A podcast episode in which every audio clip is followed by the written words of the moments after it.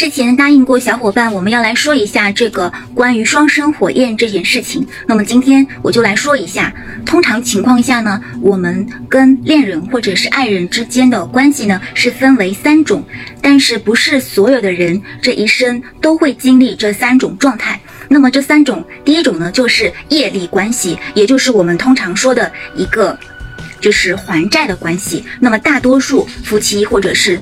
恋人之间，其实都是这种状态。这个可以说是一种最普通的状态。嗯，通常情况下呢，就是两个人之间会在今生完成共业的时候，那么也就是说，你们之间的这个债务关系已经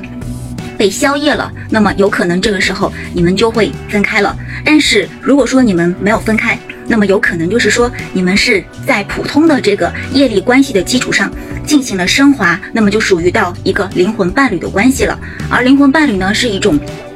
中间值，也是少数人能够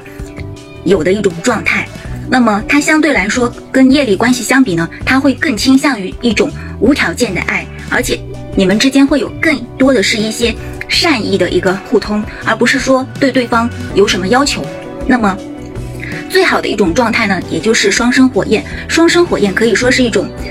趋近完美的状态，而且它具有一个唯一性，也就是说，灵魂伴侣可能不一定只有一个，但是双生火焰一般情况下是一个唯一性的。嗯，为什么这么说呢？但双生火焰其实并不是每一个人他在这一世一定会遇到的，因为双生火焰确实有的时候是可遇不可求的，也有可能是因为，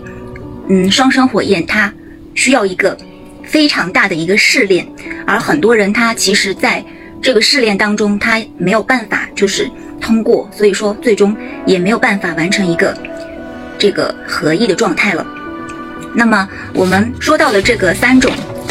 第一个就是一个业力关系，第二个就是一个灵魂伴侣的关系，而第三个就是一个双生火焰的关系。那他们之间，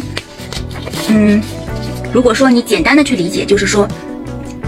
其实，我个人理解就是你没有必要一定要去区分你跟你的这个爱人是属于哪一种关系，因为只要是你们当下存在于这种状态，那么你们不管怎么样，不管是属于哪一种关系，你们一定是有所原因，所以说才会出现的。比如说双生火焰，它一般情况下不可能是你一开始就遇到的，通常情况下你会先遇到你的业力的一个关系的一个。恋人，然后可能是灵魂伴侣，最终可能才会遇到你的这个双生火焰。而大多数人这个双生火焰呢，基本上可能会在接近三十岁或者三十岁之后才会遇到，所以说你不太可能过早的遇到你的这个双生火焰。嗯，而且一般情况下，如果在你没有遇到你的这个灵魂伴侣之前，也不太可能会遇到这个双生火焰，因为双生火焰它在跟你完成。这个合一的时候，他会给你很多很多考验，而这些考验呢，就是会有的时候让一个人颠覆他的一个世界观或者是人生观，会觉得整个大脑好像是被颠覆的那种感觉。有可能就是你从来就不是这样一个人，从来就不会做哪些事情，但是你现在会去做这样的事情，然后就是会变成一个跟你自己原先一点都不一样的这么一种状态。那么。具体的话，我们下次再来说。今天说的就是这三种关系：业力关系、灵魂伴侣，还有双生火焰。